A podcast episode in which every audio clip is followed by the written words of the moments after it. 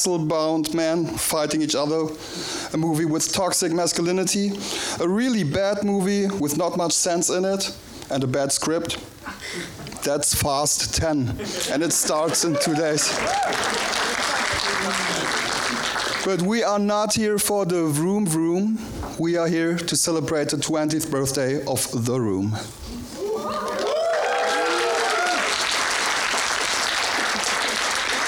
And maybe we have some more special footage of something you might already have heard of. And maybe we are the first ones in Germany to premiere that.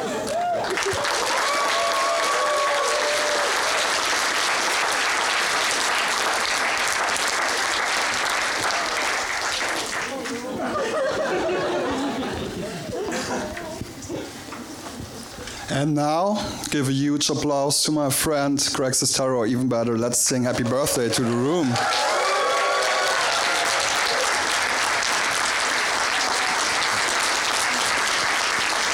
Oh, hi, guys. what a story. Uh, thank you so much for coming out and celebrating uh, the 20 year anniversary. Um, it was crazy. A few months ago, we reshot the movie in one day uh, with Bob Odenkirk playing Johnny. And I'm a huge Breaking Bad fan, like I'm sure a lot of you are. Um, and so getting to, uh, to play Chris R which people always say is the best actor in the movie. It's like, nah, he just had the easiest role. You just literally look at Denny and say, Where's my fucking money? over and over. And I said, Bob, what should I do? Like, give me some advice, like I'm a drug dealer and Better Call Saul. He's like, You just look at him and you never let him get a line in. I was like, Where's my fucking money, Denny? We did one take, and I can't wait for you guys to see this. Thank you. Okay, let's start with a question from my favorite podcast, Kino Plus. Which was the last movie you watched? The last movie I watched uh, was Super Mario Brothers. And how did you find it? Uh, made me want to go out and play the game again. Um, I thought it was a lot of fun. It was surprised me because uh, my other favorite movie I saw before that was Pearl. Um, it was a really great movie, probably my, one of my favorite movies of last year. So Super Mario Brothers and Pearl have some similarities, but uh, I, I, did really enjoy Super Mario Brothers. But what similarities? Um, just quite like, colorful movies. just like the classic, you know, feel of, of each of them. You know. Okay. I think Pearl should be a character in the next Super Mario Brothers. I think it could fit. Yeah, with an uh, eight-minute sequence, one shot. Just a monologue going on and on. Okay, Greg. 20 years of the room. Did you ever regret being part of it, of this masterpiece? And could you tell us where you might be now if this all would have never happened? It's been an incredible experience. I think for me, um, starting out, I, I moved to LA and I booked a movie called Retro Puppet Master. Yeah, uh, it's about as good as its title, but it was sort of my first foray into acting. And what was really interesting about The Room is I knew Tommy four years before we made The Room, so I had a master class in what I was getting into. The trick was I didn't think anybody would ever see The Room. For many reasons, I'm sure you guys probably would think the same thing. Uh, but The Room really gave me a chance to take a step into something. And, and I think the biggest thing as an actor is being in something that amazing people like you connect with, whether whether it's great, brilliant, terrible, beyond terrible. And so uh, it gave me a chance to write The Disaster Artist, which um, put me back in touch with what I love to do writing and making horror films. So um, it's a very, it's been a, a crazy road, and I think you got to have a really good attitude and see the positives in everything you're given. So I'm definitely very grateful for the room, mainly because of all the support we've received from, from all of you.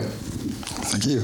Uh, which memory is like the worst one, and which is the best one that came across during the whole globe with your screenings?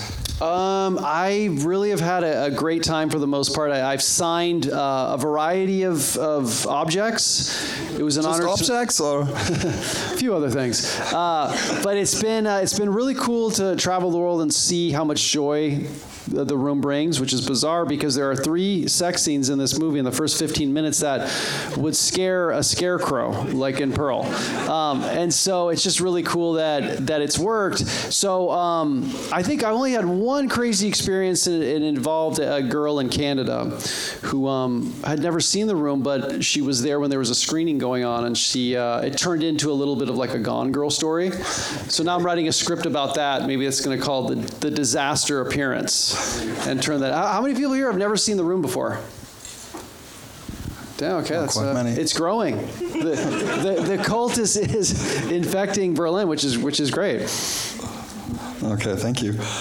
To me, you're my most famous friend. Is there any idol who became your friend through your art?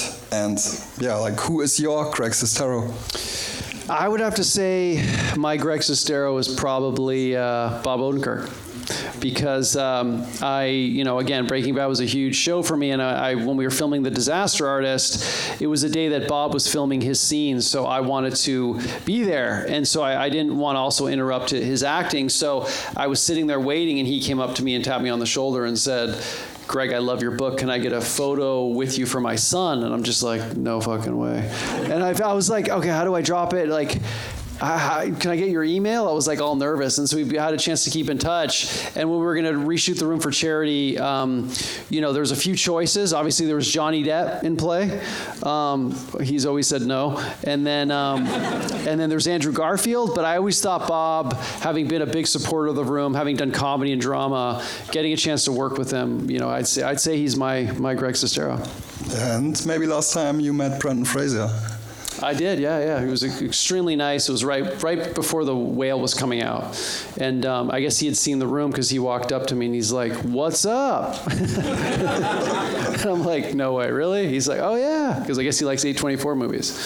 So I suggested him to see uh, Pearl and Super Mario Brothers as well as a double feature. Uh, IMDb says you're working on a new project. Could you tell us anything about it? Yes, we got it. so we got a chance to uh, do an advanced screening of Miracle Valley last year which was uh, my directorial debut. It's a cult horror movie in the lines of X and, and that stuff. But uh, I really became really obsessed with UFO and UFO abduction stories. I saw a movie growing up called Fire in the Sky that terrified me. And so I did a lot of research on UFOs. I took a UFO night tour and I started writing a script uh, set in Roswell, New Mexico. And the story revolves around a radio host who used to be a, an actor on a really bad sci fi TV show that got canceled within a year. And he was very confused because he thought it was good, so he didn't want to let go of that persona of the character he played. So he spent his life recreating that life, and now he's a radio host in the middle of nowhere. He's a total joke. He runs this podcast out of his trailer. But late one night, there's an alien race who is trying to reach Earth, and they only want to speak to him. So all of a sudden, now he's like this important figure. So it's a little bit of like Galaxy Quest meets Ex Machina. Man, I'm really pushing A24 tonight, all right? Uh, and we're hoping to make it um, uh, early next year. So it'll be, I hope the acting is going to be almost as good as the room as you're going to see tonight, but we're really going to, we're really going to go for it. And we probably have a double feature next year with it, maybe. With like, maybe, maybe, we could turn this into like a, a UFO, I, I see a UFO Definitely. feeling here. We could turn this into like a spaceship. Definitely. I'm pretty sure many of you also got some questions. Be aware, we're recording this for my podcast, Schauplatz. Uh, follow. It's, it's, my top follow three Schauplatz pod, uh, podcasts in the world. It's amazing. Give me five stars. I tried to give him 10, but it only says 5, so. Didn't work. So just raise your hands.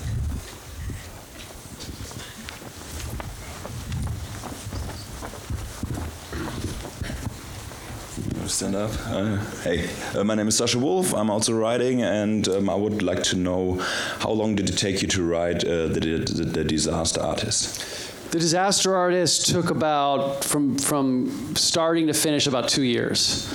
Um, we wrote out the whole manuscript. The original manuscript was 695 pages. I was like, this is turning into the room. Um, and then we went through a series of edits. And what, what I really loved about working on The Disaster Artist was it taught me patience because you want to get the project done and you think it's it, it's finished. And you take some time off and you get some, some input and you realize how much of your story you don't really need and how much you're hanging on to that maybe holds the story back. Because you got to think when you release a script or a book, it's forever. So you never have a chance to to, to fix it. So uh, I was really happy it took a long time and getting perspective. So it was a, a good two year journey. Thanks.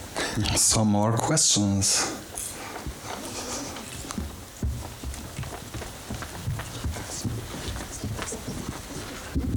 Okay. um, hey, um, I'm Marusha. I've started reading The Disaster Artist and I'm really enjoying it. And I was wondering if you know if Tommy Wiseau has read it, and if so, have you talked about it? Yeah, it's been a, a, a complex journey when it comes to the book because I um, I started going on appearances with Tommy when the room was was discovered, you know, almost over a decade ago, and so I go to these screenings and people were just so excited about the movie and they'd ask me questions like, "Hey, did did you think this was going to be good?" I'm like, nah, it's a long story. They're like, what? Did you audition for it? I'm like, nah, I knew Tommy four years earlier. Really? Where'd you meet? Oh, we met in an acting class. What? what did your teacher think? And they just it just kept going. And they're like, you should write a write a story, write a book. So I, I kind of got the idea that I really felt the disaster story would make a good movie. And so that's where I set out to write the book. But I interviewed Tommy when I first got the idea, and he was opening up about these crazy stories he had living in Europe, living in France, living in New Orleans. And I thought, that's what this is. It's a character story. So I spent a lot of time interviewing him and going through it. I think he never thought the book would ever get finished. Like it was sort of like a, a school project. And then as it started coming out, he's like, my God, I gave him a copy. I don't think he's ever read it. I think he said he just skimmed it. But he landed on a page that said, oh, Tommy was dyeing his hair black when we were making the room. He's like, why you say false statement? It's not true. And I'm like, of the entire 300 page book, that's what you want to like talk about. So it was like back and forth. And then three weeks after the book came out, James Franco and Seth Rogen called and I was like, Tom, you're not going to believe this. They, they, they love the book. They want to turn it into a movie. He's like, how you know? You just say that. Where, where's reality? so I was like, fine. We're having a conference call tomorrow. You want to be on it or not? He's like, well, we okay, whatever. And then so we got on, and, and James Franco got on, and Tommy thought I hired an actor to play James Franco. so um, yeah, once that happened, and they talked about how much they liked it, I think he's just kind of like whatever. And now he refers to the book as the Red Bible. Oh. I'm like, that's Thank it, dude. I was like, you need to market everything I do. It's a great, great title. He said, "Yeah, don't get too, don't get too smart. I only approve 45 percent." Hello, my name is Alex. It's nice to meet you. What I always wondered was you had this unique experience doing the room. Then you decided to write a book, The Disaster Artist, and then you had the chance to see how people like James Franco, Seth Rogen, Dave Franco took this took this book and made a movie out of it. How was that feeling for you to see how this experience you had turned into a book and then into a movie? It was like amazing therapy um, because uh, you know again we all have goals and dreams and we start out shoot, you know shooting for that and so that was a pretty big thing. I was like oh I- if this you know I want this book to be turned into a movie. So when it happened, um, it was really exciting and, and what I tried to do is I just tried to learn as much as possible. I like I wanted to see how they who they would get as the screenwriters, how they would cast the movie. I never tried to be like oh it should be done this way or this is the part of the book I I just sat back and, and, and just learned from what they did. I'd go to the set, and um, some of the days, like Bryan Cranston was there, Sharon Stone was there. It was just really cool to see how they put the movie together and how hard they worked, but how much fun they had. And I'm like, that's what I want to do. I want to make movies, and most importantly, have a great time doing that. Because when you make a movie, you have no idea how it's going to turn out. I mean, when we made The Room, Tommy thought it was going to be an Oscar contender, and people were going to cry at the end.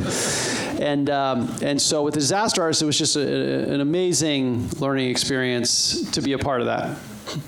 Thank you.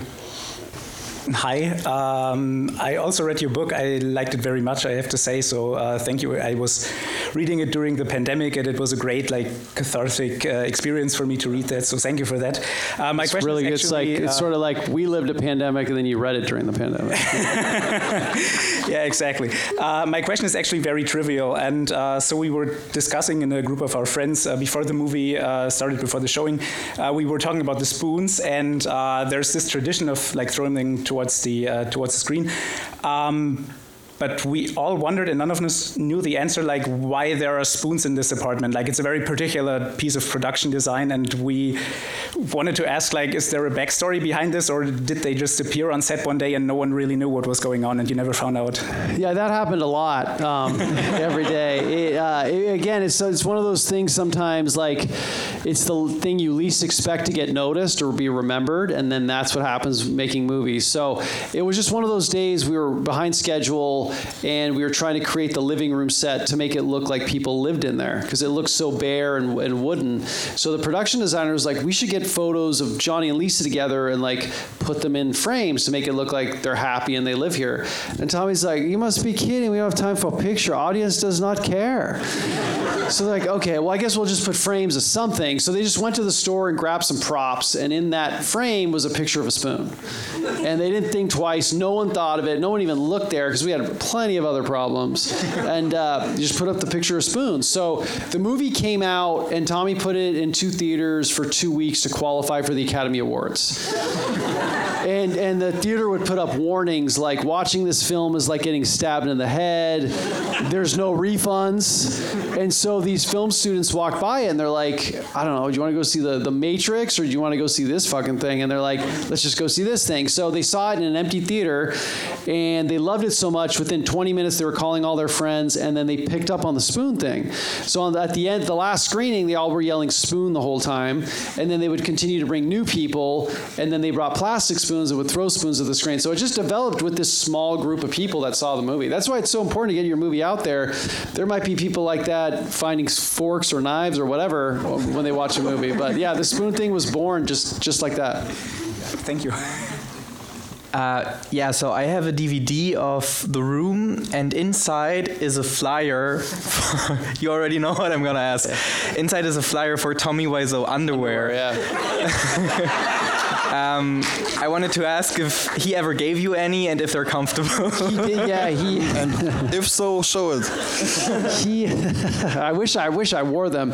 Uh, he was talking about designing his own underwear for years because he's fashion is one of his is one of his passions, and that's so called what he told me how he made a lot of his money. So he presented me with this pair of like Smurf blue underwear with like a big yellow band that had his name on it, and he's like he's like feel it inside. I'm like maybe I'll do this later. And he's like, no, no, no, do now. So I like reached in and there's like a little pocket. And he's like, you see this? You can put condom, you can put credit card. He's like, it has secret pocket. And I will say, like, besides the design and all that, um, not that I'd wear it on like an important date, but they are super comfortable. So Thank you. anyway, how's your sex life?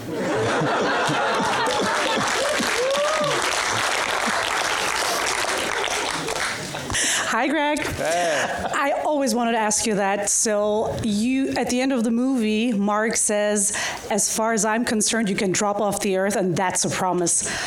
For years, we've been wondering, what does that even mean? I, I tried to change a few things early on, like maybe I could just say it the way I would say it. He's like, no, don't try to be Hitchcock.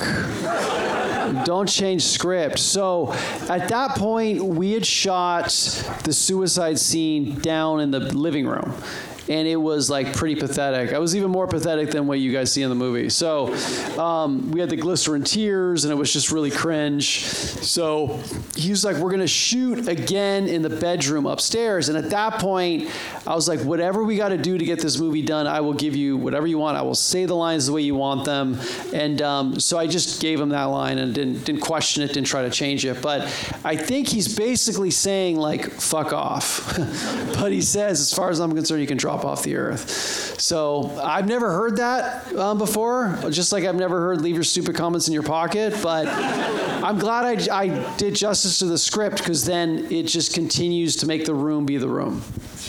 Hey, Greg. Um, clearly, you've embraced all of this, uh, everything that's happened in the room, and uh, I had the fortune, good fortune, to meet uh, the actor who played Denny when I lived in Phoenix, and he's embraced it too in his own way with his comic books and all that. And I was just wondering, how is it with the rest of the cast? I think everyone kind of has a similar attitude. We were all kind of together making something, you know, A, we didn't think anyone would ever see. I know for me it was even crazier because I knew Tommy four years before. They were just coming into this thing. eh, That was, it was pretty, rare that a, a movie at the time was shooting on 35 millimeter film because that, that meant you had a high budget.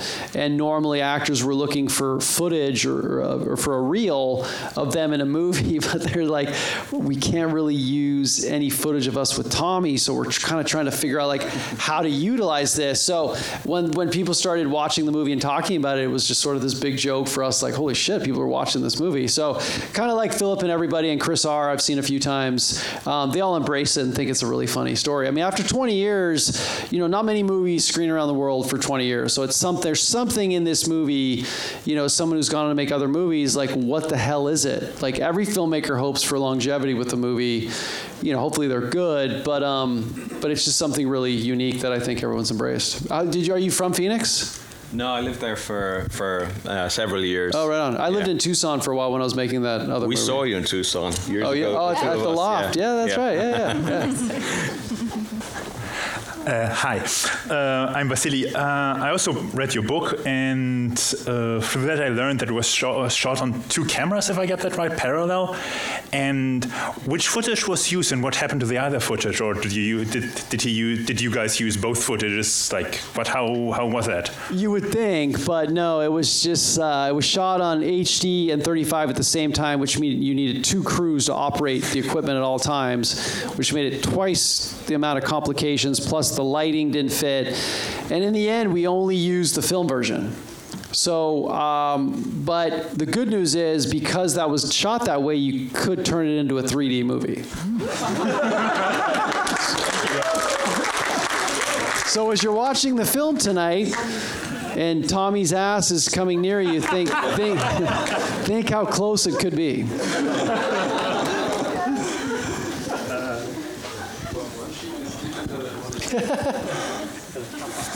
Now we're getting into the Super Mario Bros. Oh yeah, here, right here. Cool, thank you. In, in your book, you talk about one evening wanting to go out with Tommy, and he takes so long to get going. You just start watching a movie, watching like Spy Game, I think was it, and um, finishing it. And it turns out he was watching. Did it ever happen again? And what were you like thinking while waiting for him to get ready? Well, what, what I learned really quickly, you know, picking up Tommy to, to go film and, or waiting, like two, uh, five minutes meant two hours. Um, and so I was just tried to not distract. But yeah, anytime I was watching a movie, he would peek in and basically watch it, what I was watching. And one of the times it happened with the movie Drive, which I really liked. And then um, I didn't, again, I didn't know he was watching it also, but he's like, why are you so obsessed with this movie? I was like, which one? You know, the guy with jacket that you have. I was like, what? And he kept saying he knew the whole plot. So he kept watching it, and then he would send me screenshots of himself, like, watching it, like this scene and that scene. So that's just what he does, but I always figured to show up, uh, five minutes is going to mean two hours. So I did, a, I, that was like my film school. I would just watch a movie every time I was waiting. Any question left? Okay, hi, my name's Andy. Um, pretty basic question. I just wanted to ask what's your favorite scene in the room today? And if there were any, what was the most fun to make in the process of making the room? I would say um, my favorite scene is probably the Chris R scene because it's just so genuine in what it's trying to do, but it just makes absolutely no sense. and it's just you put that on, and people's responses are like in shock, and then characters keep appearing on the roof, and the weather changes, and then all of a sudden, like Lisa and the mom are up there, and every time that happens, the entire audience breaks. Like no one cannot laugh, and I think that's a really hard thing to do. And then one of the other scenes I really like is the the alley scene where the guy gets shoved into the trash can, and it was in the script, and I was like, how do we all of a sudden make him fall? And then it also turned around that like after he fell, we like massaged his leg for like a weird, uncomfortable amount of time. So when you watch that scene this time, Scott and I, Mike and I, are literally doing everything we can to not laugh. And oh, Tommy is so dead serious. He's like, oh, take him home. I hope he's okay. Like he did not get that we found it funny. So I, that scene always cracks me up too. Oh, that's great. Thank you. Okay, we have time for one more question, or maybe two.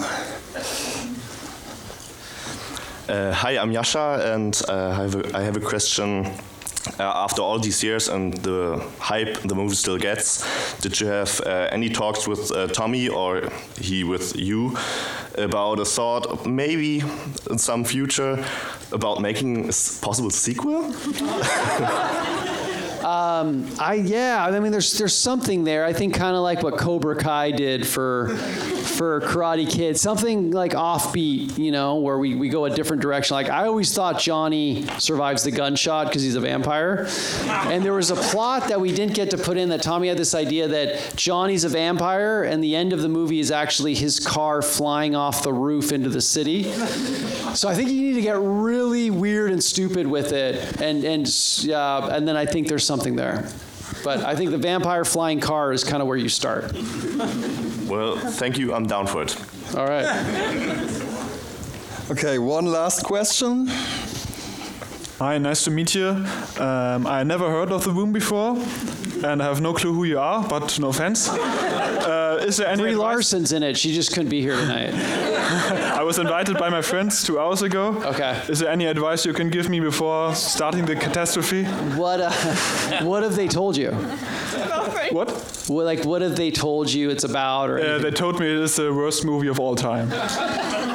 Okay, that's a good start. Um, I think you just uh, just imagine that like everything that was done was dead serious. Like he was trying to literally make the next like great American drama. The first 15 minutes will be one of the one of the biggest cinematic challenges of your life to to sit through. I hope you've had like a beer or something. Uh, but once the drug dealer shows up, then I think you're in good hands. Okay, thanks. Yeah, thank you.